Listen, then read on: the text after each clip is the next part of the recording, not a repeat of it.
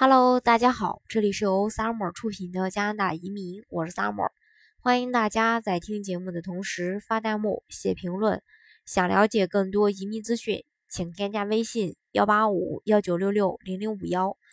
或关注微信公众号“老移民 Summer”，关注国内外最专业的移民交流平台，一起交流移民路上遇到的各种疑难问题，让移民无后顾之忧。那最近呢？澳大利亚的总理莫里森表示，内政部正在研究如何将新移民长期稳定的转移到其他地区，而不是一拿到身份就跑。具体来说呢，政府计划让澳大利亚的新移民在非热门地区，啊，也就是这个，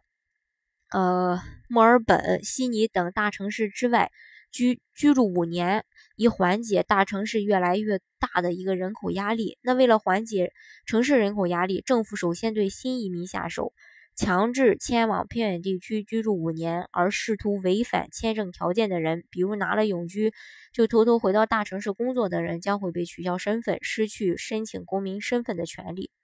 政府在修改移民政策的同时，也在呃重新。评估大城市的基础建设，正在考虑投放几十亿建设三条城市之间的高铁路。一条呢是呃纽开索到这个悉尼，一个是 Sherburton 到墨尔本，那阳光海岸到布里斯班。这个呃此举呢，主要是为上山下乡移民新政策来铺路，给新移民提供方便。同时呢，高速铁路的项目本身将给当地的居民带来更多的就业机会，提高生产力，也可谓是一举两得。那随着高速铁路计划的提出，有很多住在悉尼、墨尔本、布里斯班的居民也表示会考虑搬到稍微远点儿的小镇去享受田园生活。长远来看，偏远地区小镇的经济将大大改善，首当其冲的就是可预见的房价上涨。那。呃，有专家预测，随着大城市新移民的移居，大城市的房价将会进一步下跌，而偏远地区小镇的房价将迅速上升。有许多小镇就靠在这个悉尼、墨尔本等大城市的周边，环境宜居，房价低。比如靠在悉尼的呃 Newcastle 和靠在墨尔本的 Sherburton。目前 Newcastle 当地的平均房价和悉尼低二十八万澳币。而 Sherburton 的平均房价比墨尔本低四十三万澳币。那随着新移民上山下乡计划的实施，这两个小镇房价和嗯悉尼、墨尔本房价的差异将会随着高速铁路政策的推进而迅速的减小，甚至有可能持平。毕竟，一旦高铁呃真的开通，往返大城市将非常方便。那么，住在小镇和住在大城市的郊区将没有太大的差别。再加上澳洲人口增长的百分之六十都是新移民，而其中百分之九十都在悉尼、墨尔本定居。那未来这百分之九十将分散在偏远地区，而他们的首选居住地也仍旧是悉尼、墨尔本最近的小镇。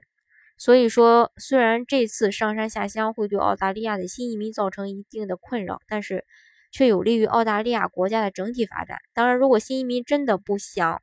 上山下乡，那还是要遵循呃这个。之前常跟大家说的，呃，就是早移民，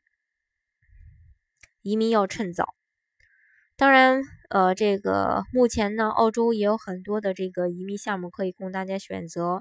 比如技术类移民幺八九幺九零，啊，还有技术类的雇主担保移民幺八六幺八七。当然，幺八九幺九零现在申请的难度，幺八九幺九零四八九申请的难度越来越难啊。